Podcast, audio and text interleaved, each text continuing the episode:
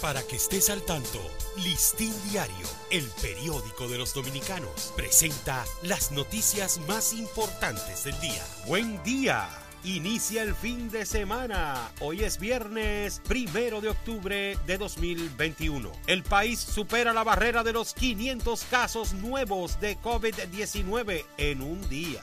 El país superó la barrera de los 500 casos nuevos positivos del COVID-19 captados en un solo día al alcanzar los 592 nuevos contagios, luego de permanecer por debajo de esa cifra durante los últimos dos meses. El día anterior se habían notificado 473 contagios. Colegio Médico Dominicano anuncia dos días de paro de labores en hospitales y clínicas al mismo tiempo por conflicto con las ARS.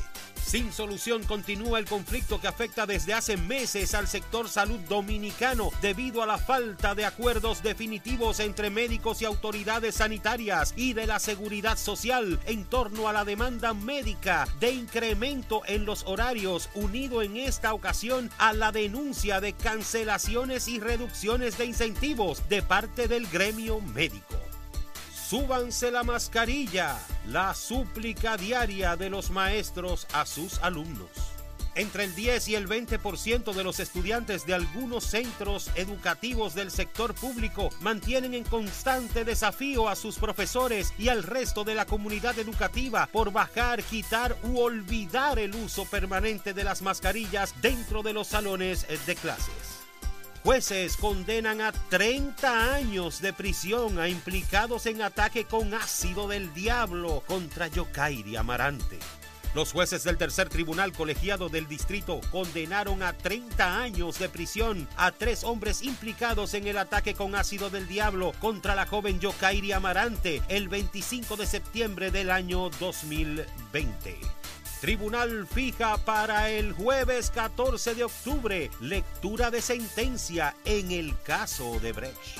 Tras concluir casi un año del juicio de fondo seguido a los seis implicados en el caso Odebrecht, las juezas del primer tribunal colegiado del Distrito Nacional fijaron para este jueves 14 de octubre a las 3 de la tarde la lectura de la sentencia sobre el caso de sobornos. Expresidente Leonel Fernández aclara proceso de la Fuerza del Pueblo es organizativo y no de campaña electoral.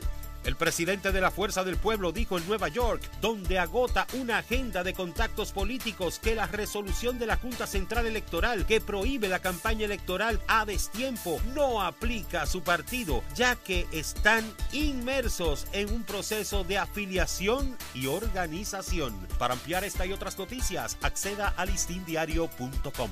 Para Listín Diario, soy Dani León.